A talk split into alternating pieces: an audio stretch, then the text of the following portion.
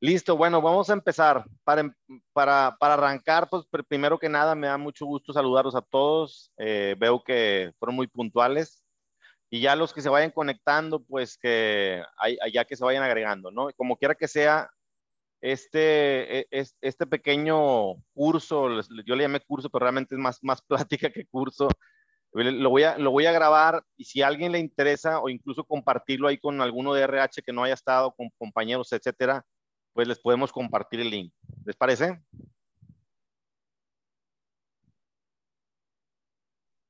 Ok. Ok, va que va. Entonces, fíjense bien. Fíjense una cosa. Yo, yo me di a la tarea de hacer una pequeña presentación en PowerPoint súper básica y muchas de las cosas que van a ver hoy pudieran resultarles exageradamente sencillas y básicas. Yo les voy a explicar una cosa. Este curso, así como le llamamos, sobre la reforma laboral, está, eh, está precisamente diseñada para ustedes, para ustedes de RH. Eh, para la gente que no esté ahorita, ahorita escuchándonos, pero que en un futuro lo vea, bueno, para que sepa precisamente que este no es un, no es un, no es, no está preparado para abogados, no está preparado para una, para la parte jurídica, más bien lo estamos haciendo para la parte práctica, ¿ok? Entonces, eh, sí les quiero contar algo. Bueno, por ejemplo, eh, en, otros estados de la República, de hecho, casi en todo, casi en todo México, ya, ya entraron lo que se llaman los juzgados laborales, ¿ok? La Junta de Conciliación y Arbitraje, aparentemente hasta, el, hasta octubre, quizás a principios de noviembre, así como lo, así como lo escuché y como lo he visto eh, publicado en el periódico El Norte, pues ya van a cerrar sus ventanillas para recibir nuevos casos laborales. Es decir, que a partir de, ese momento, todas las, todos los, lo, que llegue, los asuntos laborales que lleguen, pues van a, van a, ser redirigidos hacia el Centro de Conciliación Federal, que es nuevo, y en su caso a los, a los, a los juzgados laborales. ¿Ok? Entonces, bueno, les voy a ir explicando paso a paso. Algunas cosas, como les digo, son muy básicas, pero fíjense una cosa, aquí, aquí algo de lo más importante es los juzgados laborales, bueno, número uno, la, la ley como tal sufrió un cambio hace dos años, ¿verdad? Que fue cuando, cuando se, abrió todo esto de los juzgados laborales, etcétera. Creo que fue en el 2019, si no me equivoco. O quizás, o quizás después, no me acuerdo exactamente la fecha. Pero bueno, lo importante aquí es, se crea eh, la, cuestión jurídica de los juzgados laborales, y pues todos estábamos a la expectativa de qué es lo que va a pasar, etcétera. Cambia el procedimiento, ¿ok?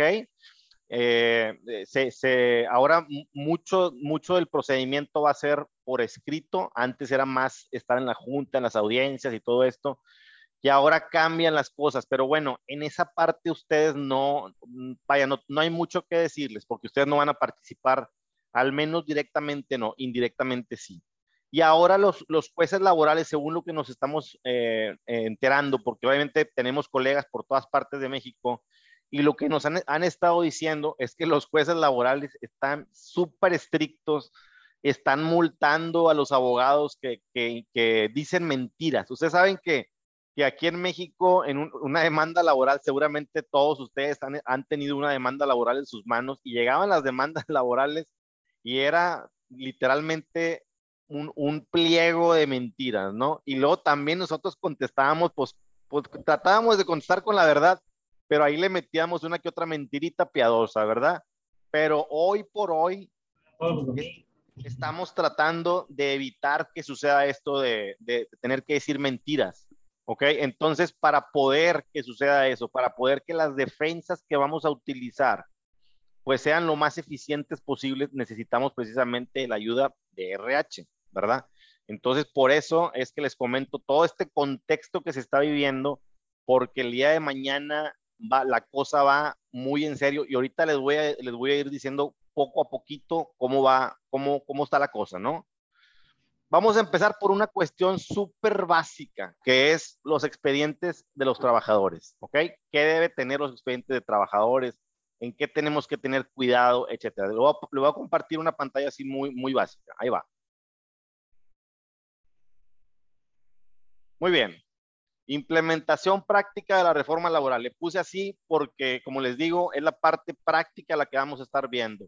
Ustedes y nosotros siempre, siempre hemos estado muy de la mano, entonces, pues ahora necesitamos que, que nos apoyen en este aspecto, ¿verdad? Expediente de trabajadores. ¿Cuáles son los requisitos que deben tener los expedientes de los trabajadores? Muy bien. Lo voy a leer rapidísimo debe, voy a leer rápido y en donde creo que me, deba, me debo de extender, ahí me voy a ir deteniendo para que ustedes vayan tomando nota de lo que sea, como quiera, como les digo, va a quedar grabado esto, si alguien quiere eh, verlo en un futuro para sacar algún apunte, pues lo pueden hacer. Ok, estamos en... Si pueden poner su micrófono en mute, se los agradezco. ¿Ok?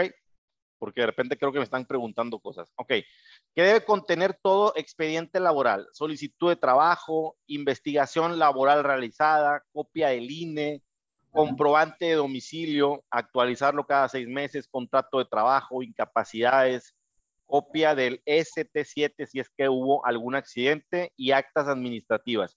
Si se me escapa uno, ahí me lo dicen o, me lo, o me lo pasan al rato para, como comentario. Muy bien, Número uno, solicitud de trabajo. Es importante tener la información general del colaborador desde sus inicios, desde quién lo recomendó, dónde vive, cuáles fueron sus últimos empleos, etcétera. Esto ayudará a desarrollar una buena investigación laboral. Número dos, fíjense, precisamente tocando el tema de que las cosas van a estar mucho más estrictas, mucho más delicadas, gran parte precisamente de lo que queremos, de lo que queremos lograr con, e, con esta plática que tenemos el día de hoy con ustedes. Que me, que me, siento raro hablando a la cámara porque no veo a nadie, ¿verdad? Me gustaría más tenerlos en persona, pero es mucho más sencillo que por aquí, ¿verdad? Entonces, ¿qué es lo que queremos lograr con esto? Que bueno, que fíjense, la, la selección del personal viene a ser un factor fundamental, siempre lo ha sido, pero ahora con los requisitos, con los requerimientos de la ley, con los requerimientos de los juzgados laborales, en definitiva tenemos que hacer un filtro más, más pequeñito. Si estaba el filtro así, ahora se va haciendo chiquito, chiquito, chiquito. Ok. Eh, muy bien. Hoy más que nunca debemos cumplir con hacer una adecuada investigación del colaborador para con ello saber a mayor detalle a quién estamos contratando y siempre tomar en cuenta los siguientes factores. Ahí les van estos cuatro. La opinión que tienen de él sus vecinos. O sea, parte de la investigación, para mí, para mi ver, es, eh, eh, tenemos que tomar en cuenta, en cuenta esto.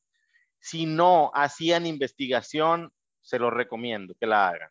Hay despachos incluso que se dedican a eso o ustedes mismos pueden hacerlo de alguna manera la opinión que tienen de él sus em, ex, ex empleadores, la opinión que tienen de él sus compañeros de trabajo.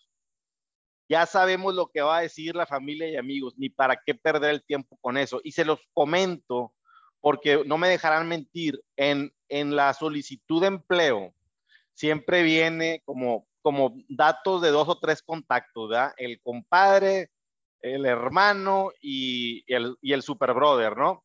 Entonces, ya sabemos qué es lo que van a decir de él. O sea, a mí, a mí cuando me marcan y me dicen, oye, tu amigo fulanito tal que pidió un crédito, pues ni modo que digas que no. O sea, rara vez dice uno una cosa así, ¿verdad? Es decir, ya sabemos qué van a decir los compadres y los amigos. ¿Qué es lo que queremos que nos digan? Lo que ellos no te van a decir creo que está, está bastante claro. Si tú le hablas directamente a RH, entre RH y RH, pues seguramente que ahí va a salir cómo es esta persona. Es a lo que queremos llegar, a saber y conocer cómo se comporta este hombre, no en sus primeros 30 días de chamba, sino en su año completo o en sus seis meses, qué sé yo, ¿verdad? Muy bien.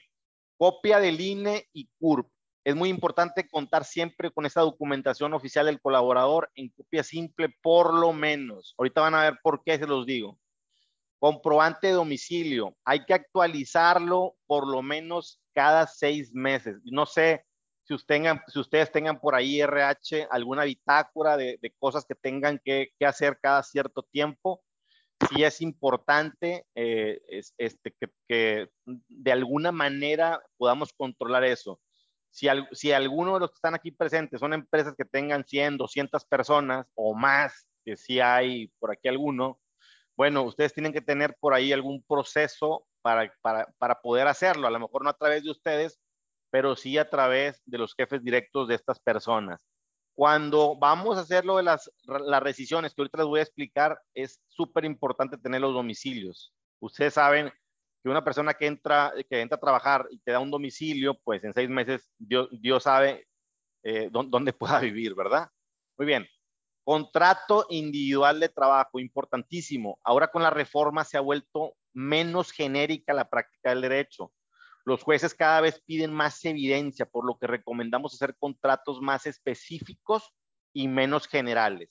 Por ejemplo, eh, eh, por, así decirlo, en un contrato común y corriente, un contrato machote, ni siquiera decimos cuántas, cuántos días de vacaciones se les va a dar, cuánto aguinaldo, eh, cuántos días de descanso, etcétera. Creo que ahora sí vale la pena que lo pongamos. Antes no lo poníamos y qué quiere decir, bueno, pues qué es lo de la ley. Bueno, pues hay que poner una, hay que poner una cláusula que diga que en cuanto a vacaciones, eh, aguinaldo, prima vacacional, será lo que marca la ley, ¿verdad?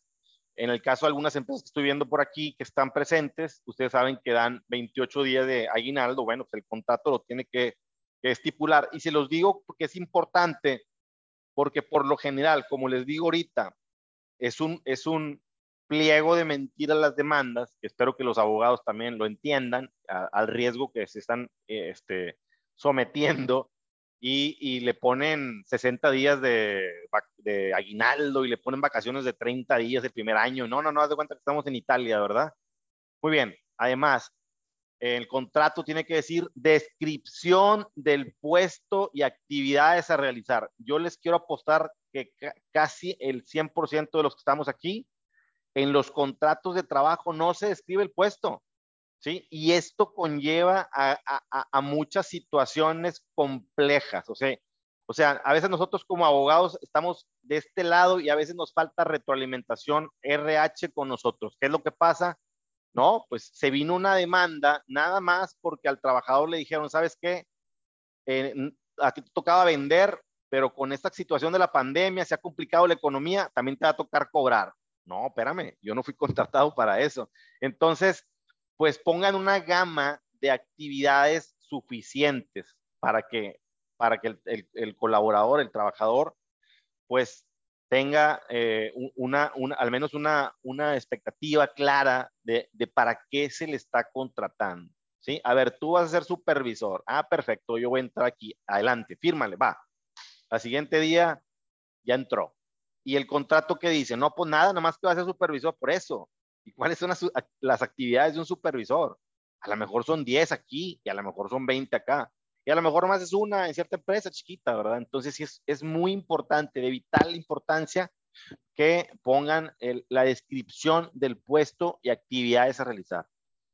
Ok, aclarar qué tipo de contrato se está, se está eh, realizando, ya sea contrato por tiempo determinado, ya es un contrato por tiempo indeterminado, un contrato de prueba, etcétera. Eh, dicho sea de paso, no sé si sepan ustedes, pero el contrato, el contrato de prueba, o sea, vaya, el periodo de prueba que marca la ley es nada más de 30 días, ¿ok? Hay, un, hay una, una, una opción que se llama eh, contrato de prueba para capacitación. El contrato de prueba para capacitación es de tres meses, o sea, se triplica.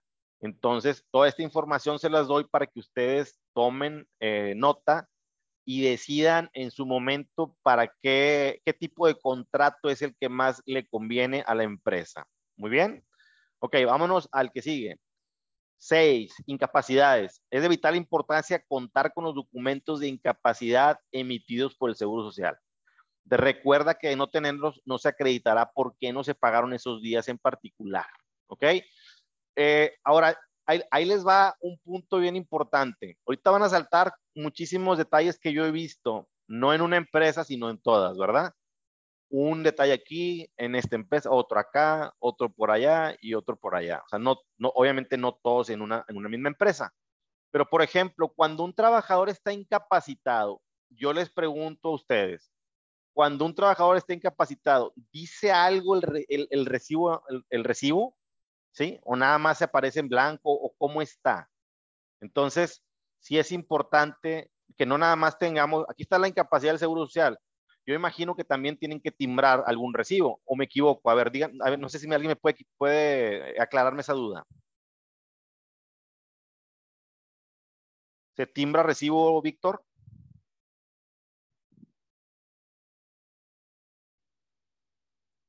¿Alguien me escucha?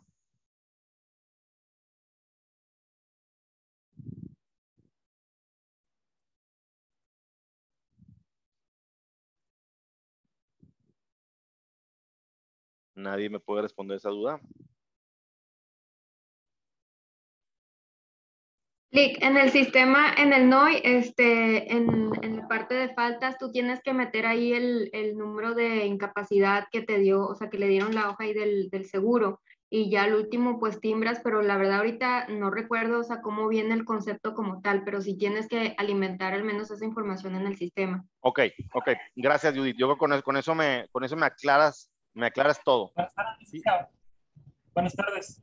Buenas tardes, Víctor ahí en el caso ya es por cuestiones del SAT. Cuando son recibos que te va a dar el importe cero, no te permite timbrar el SAT de recibos en cero.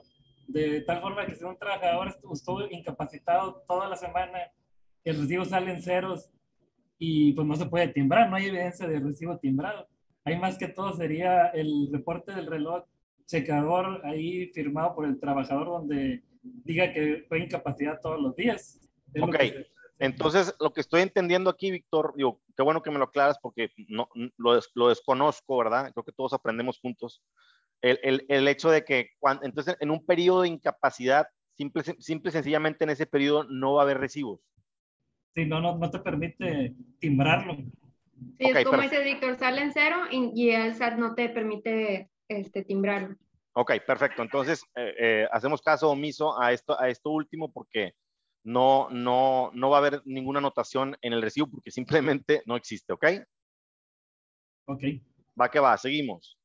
Muy bien, copia del ST7 en caso de accidente. Todo lo que le estoy diciendo es por algo, ¿eh? necesitamos tomar nota nada más. Es de vital importancia dicho documento para estar al pendiente de lo sucedido en cuanto a fechas, motivo de accidente, etcétera.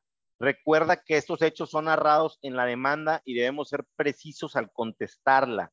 Y esto es, esto es muy común porque eh, los, casi siempre ahí en, el, en, lo del ST7, que si no la entregaste a tiempo y, si no, ya, ves que tienes, eh, tengo entendido que tienes 15 días para entregar la, la, hoja del ST7 después del accidente. Entonces, bueno, es un motivo de a veces de, de, conflicto, nomás tengan cuidado con eso también, por favor. Y obviamente es parte, es parte del, del expediente laboral. Muy bien, Vámonos a uno de los puntos más importantes de la, la plática de hoy. Precisamente debido a los requerimientos de los juzgados laborales, van a ser otras la, la manera de, de defendernos. Y, y, una de las, de las, de las, de los, no quiero decir nuevo método, pero es un método que siempre ha existido, pero que poco se ha usado, al menos en los tribunales de aquí en Nuevo León. Y eso, eso se llama rescisión de contrato. ¿ok? Como quiera, ahorita vamos a ver un poquito más, pero a lo que quiero llegar con esto es que necesitamos como empresa documentar todo tipo de situaciones que veamos que son obviamente, que es, digamos, considerado como un ilícito dentro de la empresa, ¿verdad? Por ponerles un ejemplo, hay una empresa eh, acá por pesquería, no voy a decir nombres, en, la, en el que un, un trabajador le hizo un tocamiento, le le agarró ahí las pompis a una, una colaboradora, obviamente esto es motivo de rescisión de contrato y por ello tenemos que hacer un acta administrativa. Por, por poner un ejemplo, y ahorita vamos a ver cuáles son los casos más comunes, pero, pero quiero que se lleven un poquito más. Actas administrativas, ahí les va. Siempre hay que llenar el acta administrativa el mismo día del ilícito, ¿ok? El mismo día hacemos el acta. Si tienen cualquier duda de cómo hacer un acta administrativa, me, avisan, yo les puedo mandar un, formato que nos ha funcionado mucho a nosotros o incluso les puedo ayudar en la redacción. El trabajador debe firmarla al momento del ilícito o en cuanto llegue a la empresa al día siguiente, ¿verdad? Muy bien. De primera mano, o sea, de inmediato, solo debe de firmarla el colaborador y el representante legal, ¿ok? Incluso eh, en el acta administrativa, no sé si han visto que por lo general se ponen cuatro, cuatro nombres, ¿sí? O cuatro líneas para firmar. Una línea que dice trabajador, ¿ok? Yo recomiendo que sea firma, nombre y firma. Y luego representante legal, una línea, ni siquiera pongan quién es. Testigo, una línea, no pongan quién. Testigo, una línea, no pongan quién. Y que firme nada más uno, es más, el puro trabajador. ¿Ok? ¿Por qué les estoy diciendo esto? Porque a veces, entre que sucede el hecho, entre que te firma la carta renuncia y cuando la vas a exhibir en un juicio, pasaron meses y a veces ya no, ya no están ahí los testigos, ya cambiaron de representante legal o qué sé yo. Entonces, al menos tiene que quedar firmada por el trabajador. Solo si demanda vamos a, vamos a firmar los demás. No, no escriban el nombre de los testigos, bueno, ya lo dije, perdónenme. Y, eh, bueno, ya creo que ya les, ya les dije también lo de aquí abajo, el ilícito debe ser llenado. Ah, no, perdónenme. El ilícito, fíjense bien, cuando narramos un acta administrativa ¿Qué es lo que dice el acta administrativa? Fíjense, ahí les va. En la ciudad de Monterrey, Nuevo León, estando presentes eh, tal y tal persona, en, a tal día, a tal hora, sucedió en la empresa lo siguiente. Y te agarran narrando, ¿sí? Entonces, lo, lo está narrando una tercera persona. Sí lo puede narrar una tercera persona, pero el ilícito, lo que viene siendo el ilícito, tiene que ser narrado en primera persona. ¿Qué quiero decir con esto? Y el trabajador estando presente manifiesta dos puntos. Yo, ¿sí? Juan Pérez de la, de la Garza, en, en tal día, a tal hora, eh, sustraje de la empresa tal material bien descrito, lo cual estuvo mal por parte mía y lo que tú quieras y mandes, ¿sí? Otra, yo, eh, Pedro Gómez, eh, tal y tal y tal día falté injustificadamente en mi empleo, a lo cual me disculpo eh, y no lo vuelvo a, no lo vuelvo no lo vuelvo a hacer, eh, tuve una emergencia, lo que quieras y mandes. Creo que con eso queda claro lo de la primera persona, ¿verdad? como quiera que sea, yo les puedo mandar un, un formato por si alguien tiene alguna duda. Muy bien, rapidísimo, vamos a tocar también los recibos de nómina. Ok, ¿Qué deben contener los recibos de nómina? Está buenísimo esto porque siempre los recibos de nómina nos falta una cosa o nos faltan dos, por no decir qué más.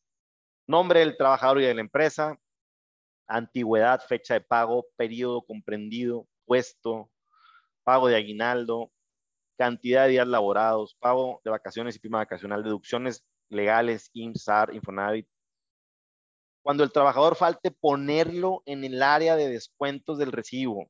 Cuando el trabajador falte, descontar la parte proporcional del séptimo día. Cuando el trabajador descanse en día festivo, hay que agregarlo al recibo como día descansado. Muy bien.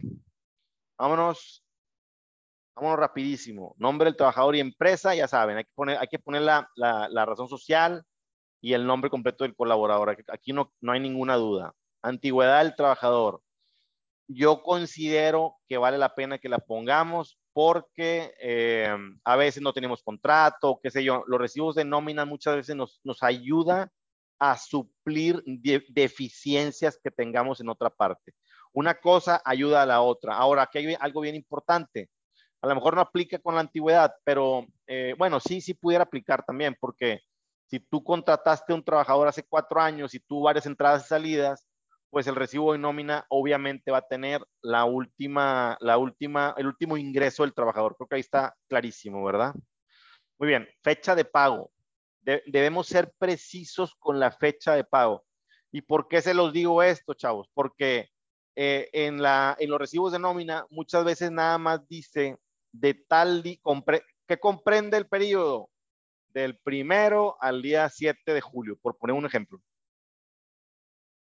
pero no ponemos cuál es la fecha de pago. Yo creo que todos los recibos la deben de tener. Muy bien. Periodo comprendido. ¿De qué, ¿De qué fecha a qué fecha estamos pagando? ¿Por qué, ¿Por qué les insisto en este tema? Porque cuando un trabajador, fíjense bien, aquí hay algo bien importante, cuando un trabajador renuncia y, no hay, por ejemplo, un recibo, o sí hay, pero, pero está en duda. Eh, ¿Cuándo fue el último día? La, ley, eh, la, la, Suprema Corte dice que tenemos que justificar los días hasta cuándo laboró el trabajador. ¿sí? Si hubiera un hueco ahí en medio, que no podemos probar esto, entonces la renuncia queda invalidada. Por eso es muy importante que, que podamos justificar día de pago, que podamos justificar periodo comprendido. Muy bien puesto del colaborador, creo que ahí está clarísimo esto. El aguinaldo, a ver, ahí les va. Eh, el aguinaldo a veces eh, o no está, no, o, sea, no está ahí, eh, no es claro cuánto se le está pagando, entonces es importante que tenga la fecha exacta y el monto, ¿ok? a veces nada más dice diciembre y viene, y viene la cantidad, entonces hay que ser un poquito más específicos en este, en este punto. Este es uno de los puntos que más me ha tocado a mí, ¿sí? Cantidad de días laborados y casi todos los recibos dicen siete, ¿verdad? Siete días laborados. Y usted sabe, bueno, ahí les va. Aclarar siempre los días de pago. Poner, no poner siete días laborados, eso está mal. Son seis días laborados y uno de descanso. Si es pago proporcional de descanso, debe estar claro, tiene que decir ahí, ¿ok? Es decir, si tú no estás, a ver, si el trabajador faltó un día, obviamente que se va, yo creo que por sistema todo se recalcula, nada más para que lo revisen, porque a lo mejor algún sistema puede no tener toda esta información, pero tiene que estar en los descuentos el que diga que faltó, o en alguna parte tiene que decir que faltó. Casi ningún recibo dice que una falta. Entonces, ¿cómo le acredito yo a la autoridad que faltó? Fíjense, para una rescisión de contrato, que ahorita, voy a, ahorita, ahorita vamos a ver un poquito más de eso. Así nada más rápido, porque, porque tiene mucha eh, relación, tiene correlación las dos cosas. A ver, un trabajador tuvo cuatro faltas en un periodo de 30 días. Ustedes saben que eso equivale a una baja automática. Es decir, la ley, creo que en el artículo 47, si no me equivoco, dice que le puede rescindir el contrato a un trabajador si tiene más de tres faltas, es decir, cuatro, ¿ok? Pero casi todos ustedes, casi todas las empresas que hacen, que manejan, ni siquiera manejamos ya las tarjetas de reloj checador. ¿cómo vamos a probar que el trabajador faltó? Ok, tenemos acta administrativa, donde el trabajador firma que faltó cuatro veces. Tenemos recibos de nómina, donde están los huecos, donde dice que hubo una, que hubo una, que una inasistencia, ¿ok? Entonces, ya con todo eso vamos armando el caso para poder, en dado caso, hacer una rescisión. Porque pues si no tenemos nada, entonces pues difícilmente podemos hacer lo que nos corresponde a nosotros como los abogados, ¿verdad? Muy bien. Pago de vacaciones y prima vacacional. Aquí hay varias empresas que me ha tocado que simple y sencillamente le pagan la semana, fíjense, le pagan la semana, hay un vale, nada más tienen un vale de que el trabajador solicitó sus vacaciones. No sé si haya una, una autorización por escrito, qué sé yo. Pero ustedes en los, o sea, en los recibos de nómina no dice que el trabajador descansó. Ok, recomendamos recibo por separado, pero esa es una recomendación. Si, si no, no se puede, pues ni modo, ¿verdad? en este punto, la empresa tiene dos cargas de la prueba, que eso les, debe quedar muy claro. Estamos tratando de cuidar los detalles, por eso me estoy metiendo un poquito a fondo. ¿Cuáles son las dos cargas de la prueba que tiene la empresa? Número uno, que descansó en ese periodo, en esa semana de vacaciones. Y número dos, que le fue cubierto, ¿ok? Si tú me mandas un recibo, es que ese es el recibo de vacaciones del 14 de julio al 21 ah, ok, pues yo nomás lo que veo es que le estás pagando eh, su semana. Ah, no, pero es que la, la, la descansó. Por eso, ¿y dónde dice? Ok, entonces nada más quiero juntar una parte con la otra. Acuérdense, son dos cargas de la prueba. Si no justifico una, me van a condenar. ¿Ok? Muy bien. Si no hay recibo por separado vacaciones, debe decir al menos que descansó, como les comenté ahorita. Perfecto. Vámonos al punto número 9. Deducciones de ley, aportaciones del INS, SAR, Infonavit, impuestos, lo que sea. Cuando el trabajador falte, ponerlo en recibo, creo que ya lo, ya lo dije. Cuando el trabajador eh, falte, descontar la parte del séptimo día, también ya lo dije. Controles de asistencia, ahí les va. Toda prueba electrónica o digital no está siendo 100% confiable ante las autoridades laborales. ¿Qué quiero decir con eso? Que, las, que, bueno, casi todas las empresas ya ahora sí en México se manejan por sistema de huella digital. Es rara la que se maneje con la tarjeta de reloj checador. Muy bien, no están siendo 100% confiables. Es decir, la autoridad todavía no tiene peritos eh, que que, desarrollen esta materia, está avanzando más la tecnología que la ley, como le quieran llamar. Solo eh, mi recomendación es que si son empresas pequeñas, debemos de establecer métodos alternos de controles de asistencia, dependiendo del tipo de empresa que se trate. Obviamente si me dices, oye, ¿sabes qué? Tengo 50 gentes o tengo 100, pues ni, ni de chiste, ¿verdad? Tenemos que fijarnos cómo lo vamos a manejar o si son, si son así eh, eh, grandes y, no, no, hay otra manera, bueno, ya estarían las pruebas testimoniales. No me quiero ir yo nada más a la prueba testimonial, quiero también dejarles la semillita a ustedes por si se puede, ¿verdad? Entonces, este, las pruebas testimoniales, o sea, ¿a, qué me refiero con testimoniales? Pues son testigos, ¿verdad? Tengo que llevar a tres testigos, y las pruebas testimoniales ahora están bien complicadas. La verdad es una de las partes más, más difíciles que a lo mejor no voy a entrar en eso porque no les, no les corresponde. Pero sí les quiero decir, por ejemplo, las pruebas testimoniales, bueno, yo como, como abogado, yo le, yo le hago unas preguntas a mis testigos. Después vienen las repreguntas que les hace el abogado contrario. Pero ahora en los juzgados laborales, el juez, al terminar esto, también les hace, les hace preguntas y ahí está habiendo muchos problemas con las preguntas de los jueces porque están poniendo bastante, bastante requisitosos. Obviamente el testigo se pone nervioso, se equivoca y pues simple y sencillamente nos condenan al pago de tiempo extra. Es una de las partes que nada más tenemos que estar revisando, ¿verdad? Muy bien. Ahora eh, quiero pasar a un punto de algo que se llama algo muy interesante que está sucediendo en los juzgados laborales.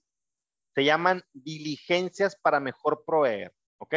Ya, ya existen en la, en la Junta, pero lo que quiero, lo que, quiero que, que ustedes se enteren con esto es que los presidentes de las juntas de conciliación como que le han tenido mucho miedo o no, le han, o, o, o no se han tomado todas las atribuciones que la ley les ha otorgado.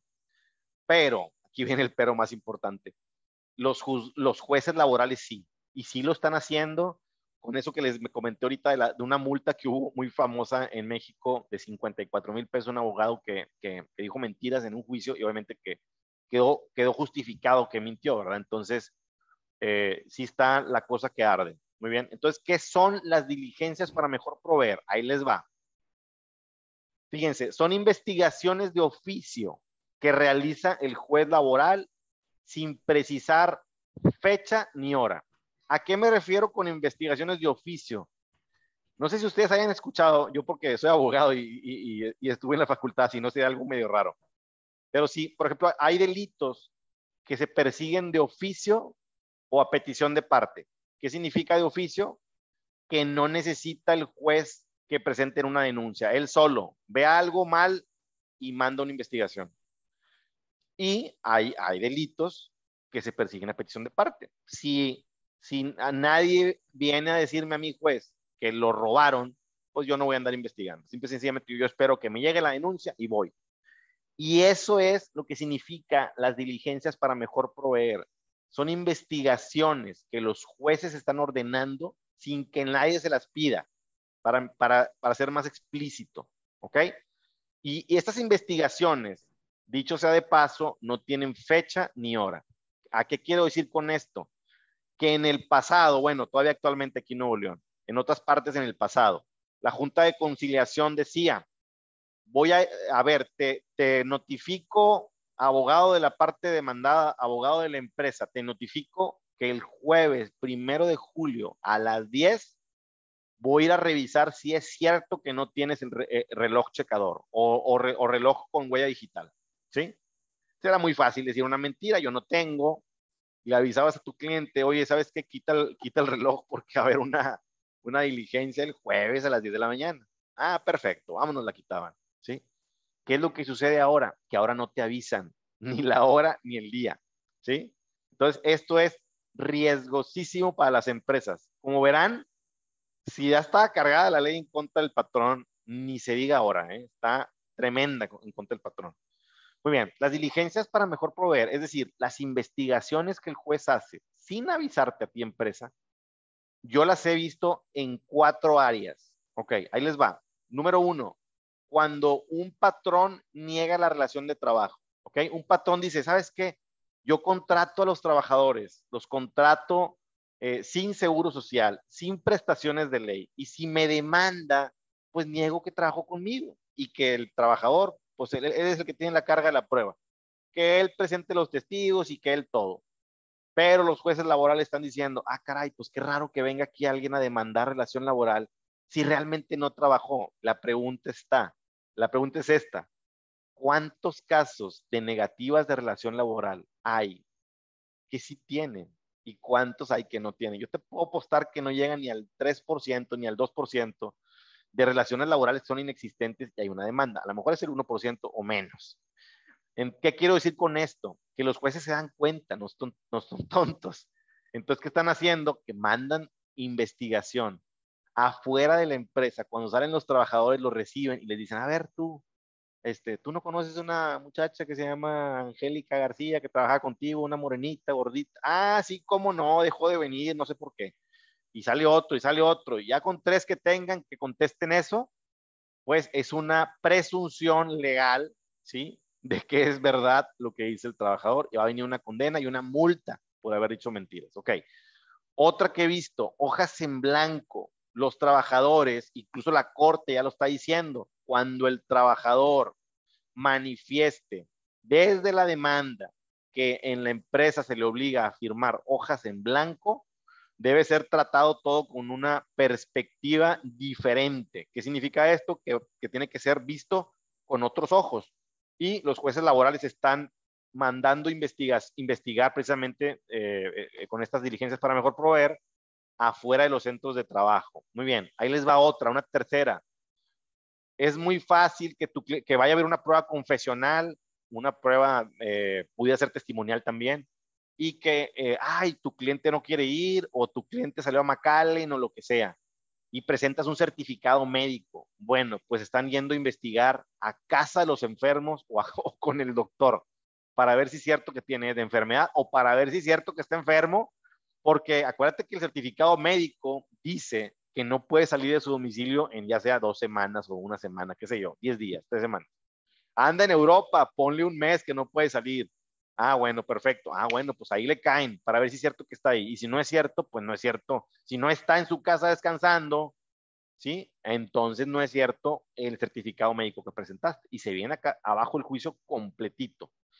Muy bien. Otras diligencias para mejor proveer bueno, esta sí existe todavía en la Junta de Conciliación y se va a seguir usando.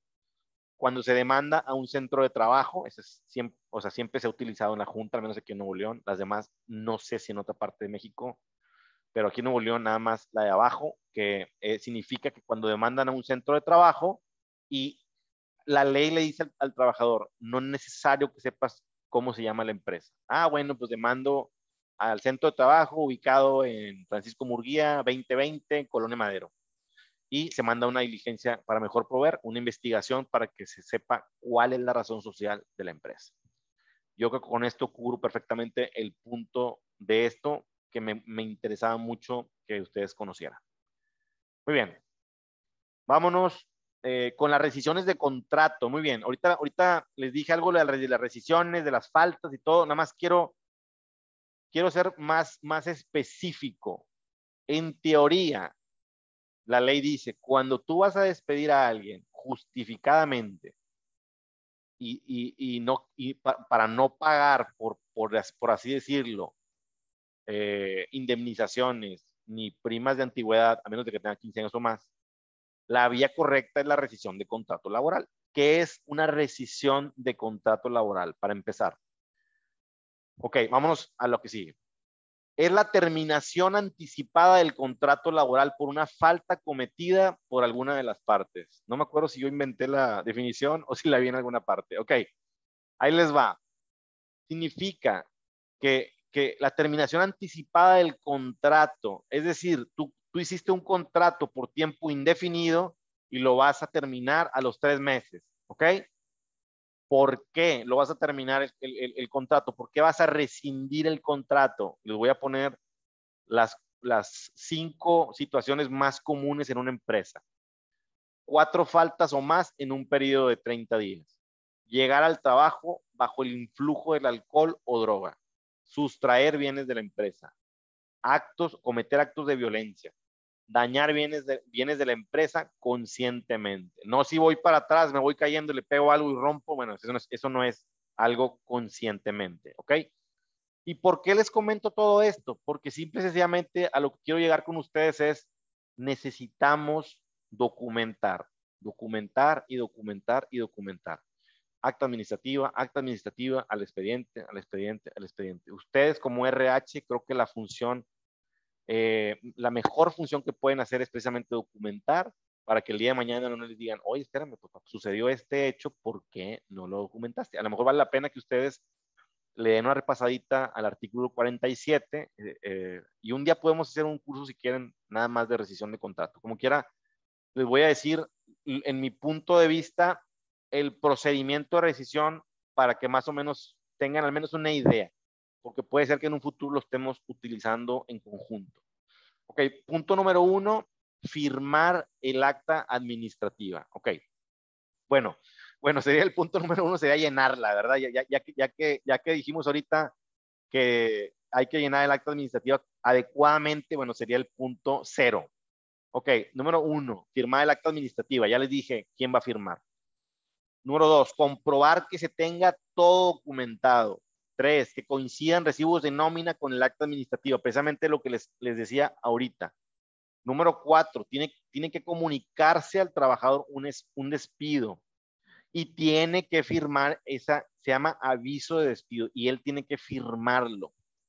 Ok, si se niega a firmar el trabajador, se le tiene que notificar a través de la junta de, eh, en, eh, en, su domicilio particular. Ok, entonces, eh, eh, esta, esta parte del proceso, pues es importante que ustedes la conozcan, nada más por encimita, pero cuando llegara a ver una situación eh, que pasó, por eso es muy importante que rápidamente nos avisen a nosotros como jurídico para que nosotros estemos al pendiente de, de hacerle a ustedes las recomendaciones pertinentes, ¿ok? Vámonos a casi a uno de los últimos puntos, ¿ok? En la, en la actualidad, en las juntas de conciliación, no sé si ustedes se acuerden, que, que puede haber, el, el, el, trabajador puede accionar bajo, por dos vías. Ok, número uno, él puede mandar una cita conciliatoria. Estoy hablando en las juntas de conciliación. ¿eh? Él puede mandar una cita conciliatoria y, y, la empresa puede no ir. ¿Qué hacía la empresa que no tenía interés en llegar a un arreglo? Hombre, no vayas perdón, deja que el trabajador pierda el tiempo y tú no vayas, ¿ok?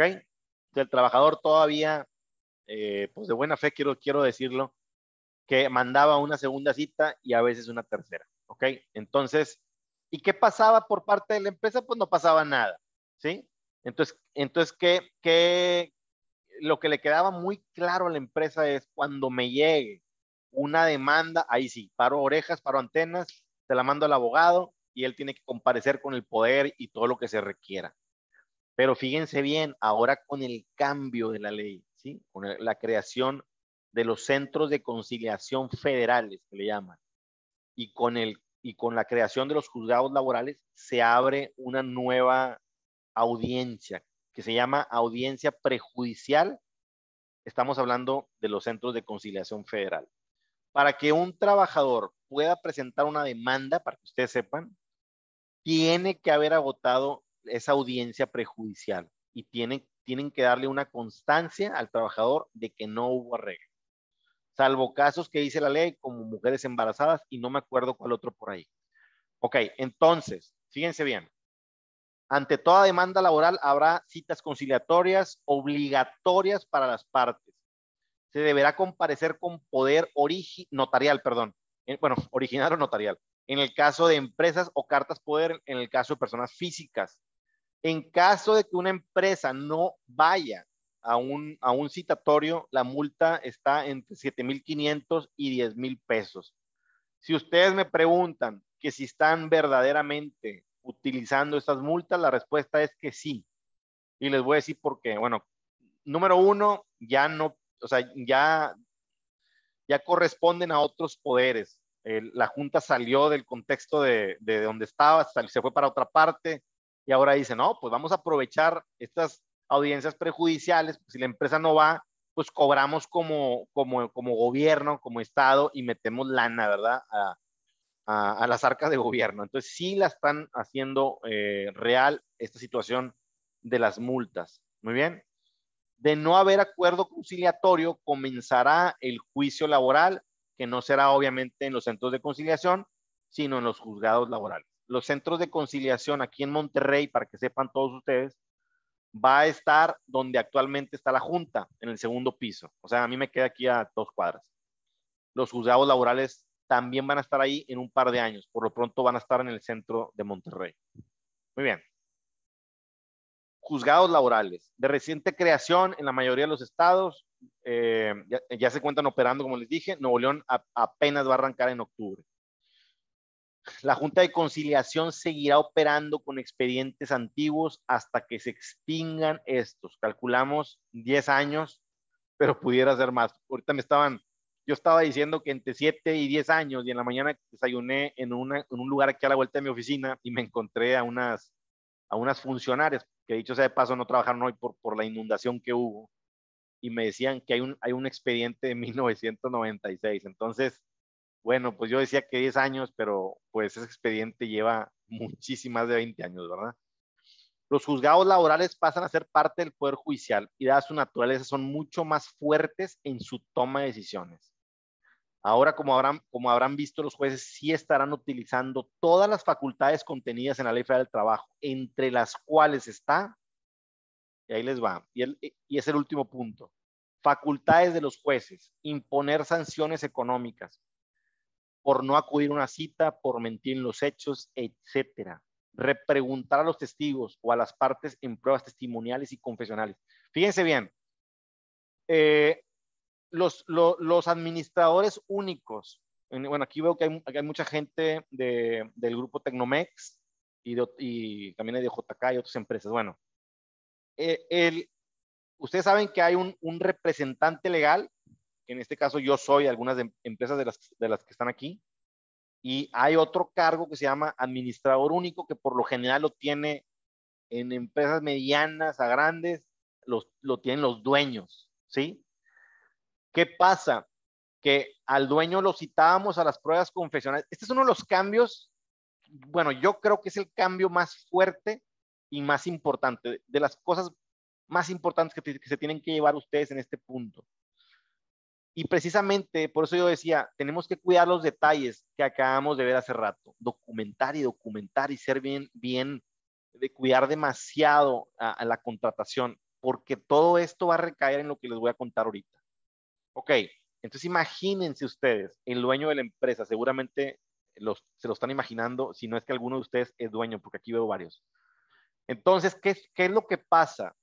Que resulta que al dueño antes lo citabas y le decías, bueno, pues te citaron de manera personal, no, no puedo yo venir por ti, porque yo soy representante de tu empresa, pero no puedo representarte a ti. De hecho, siempre ha sido así, cuando, cuando demandan a, a, algún millonario aquí en Monterrey y está enojado porque no puede mandar a su representante, pues así es, tienes que venir. Se le imputaron hechos propios, por así decirlo, así, como, así como lo marca la ley. Llega ese administrador único con, con toda la, el enojo por estar ahí y la desesperación. Y antes le decíamos, tú vas a contestar que no es cierto a cada una de las posiciones, ¿ok? ¿Está bien? Sí, está bien. Que eh, que usted despidió al trabajador, no es cierto. Que el trabajador tenía tal horario, no es cierto. Que el trabajador tenía el puesto de soldador, no es cierto. Todo no es cierto. Se acabaron las 10 preguntas, posiciones, perdón. Adiós. Muy bien. Cabe aclarar que había en el pasado aquí en Nuevo León algo que se llama interrogatorio libre. O sea, le, ya, le podían preguntar libremente a la persona. Como usted negó en tal pregunta, diga entonces qué, qué puesto tenía el trabajador. Como usted negó en tal pregunta, diga qué, qué jornada tenía el trabajador. ¿sí? Aquí en Nuevo León empezaron a sacar unas respuestas que te daba risa. El, el, el dueño contestaba, la respuesta está en el escrito de contestación. Otra pregunta, la respuesta está en el escrito de contestación. La, la, respuesta está, todo lo mismo. Era de risa, se quitó eso. Pero en otros estados de la República, como en Tamaulipas, existe y tienes que contestar real. Bueno, así va a ser ahora en los juzgados laborales. No nada más hay posiciones, sino que hay preguntas, ¿ok? Ya está contemplado la ley, eso fue uno de los cambios fundamentales. Pero ahí les va otro, el más fuerte, precisamente por eso estamos aquí en facultad de los jueces, porque el juez termina, termina el interrogatorio por parte del, de de, abogado, preguntas y, todo lo que quieras con, con, posiciones, preguntas, lo que sea, puede ver de las dos. Y el juez dice, ahora sigo yo. Entonces, ¿a qué voy con esto? A que no me imagino a esos dueños de empresas que ustedes saben quiénes son sus jefes y que a veces tienen un carácter fuerte, estando ahí y que los bombarden de preguntas. Yo no me imagino a esas personas tener que estudiar no un día, sino varios días lo que, va lo que van a tener que contestar.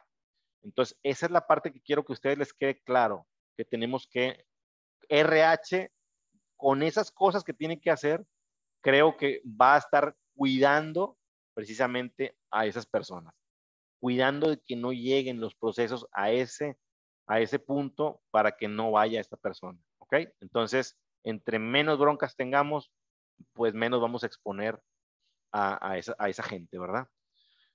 La última función de los jueces es realizar de oficio cualquier investigación que estime pertinente para llegar a la verdad. Así lo dice la ley, así lo dice la Corte, y ahorita lo vimos precisamente en las diligencias para mejor proveer. Y bueno, con esto concluimos eh, la presentación que les hicimos, que les hice así de manera muy, muy básica. Eh, no sé si alguien tenga alguna pregunta o, o, o, pues usted dígame, si tienen una pregunta trato de contestárselas y si no, pues a manera particular. Yo sí, este, una, una consulta. Mencionabas que, por decir, cuando un ex empleado quería hacer una, una demanda y que no tuviera el nombre correcto de la empresa, o sea, que nada más con decir el domicilio, no sé si es correcto, a lo mejor mal entendí. Sí, eh, sí. sí, o sea, el, el, trabajador, la ley, haz de cuenta que la ley dice, Judith, que el trabajador no tiene la obligación de conocer la razón social de la empresa. ¿Ok? Ok. Sobre, no... todo la parte, sobre todo la parte operaria. A, a lo mejor, si te vas a, a, al personal administrativo, no sucede. Pero en la parte operativa, si te, si te das cuenta, pues no ellos lo, el, el, contacto que tienen a lo mejor es con, con el supervisor, ¿sí? A veces no conocen ni al gerente general. Entonces... ¿Y qué, ¿Y qué, pasa cuando viene, por decir, que viene equivocado el nombre y tú al momento de recibir el oficio dices, bueno, no, es que viene mal, o sea, no lo recibes? A ver, bueno, fíjate, híjole, está buenísima tu pregunta, porque ya, ya nos pasó precisamente eh, allá en pesquería. pesquería. Si está mal el domicilio, no podemos recibirlo. Si está mal la razón social, no podemos recibirla. Pero aquí hay un gran pero, que tenemos que acreditarlo. ¿sí? Llega, llega el actuario notificador a entregar una demanda a, por ponerte un, un, un, un nombre de, de, una calle, a la calle, no sé, Pedro Gutiérrez, 512. Tú vas a decir, espérame, aquí es Pedro González y aquí está el papel, ¿sí? Ah, tienes toda la razón. Perfecto, muchas gracias, perdóname. Y ya se va. No te va a dejar ningún papel. Si no le enseñas nada o si lo, o si lo tratas déspota o agresivamente, seguramente que te la va a dejar pegada en la puerta. ¿Ok? Entonces, nada más recapitulando, si está mal el, la razón social o está mal el domicilio, no podemos recibir es, esta información. Si tenemos personal de seguridad, yo creo que fue lo que pasó por allá, también tenemos que capacitarlo. A lo mejor no vamos a poder capacitar a alguien de seguridad tan a fondo, pero sí le podemos pegar ahí en la caseta de vigilancia, pues el, el, el al menos eh, un, un recibo de, de luz o, o, un comprobante del SAT que diga el alta del SAT, ¿verdad? Que, que, viene razón social y domicilio, lo demás lo recortamos, ¿verdad? Pero sí que le quede claro al guardia que, a ver, llegó el papel, déjame lo comparo al menos, ¿no? Ok, ok. Gracias, Lick. De nada. ¿Alguna otra pregunta?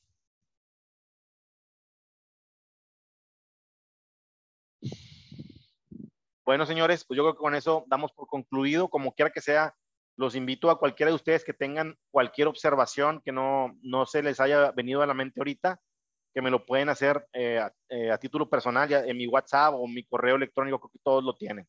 ¿Ok? Un gusto, un gusto saludarlos y estamos al pendiente.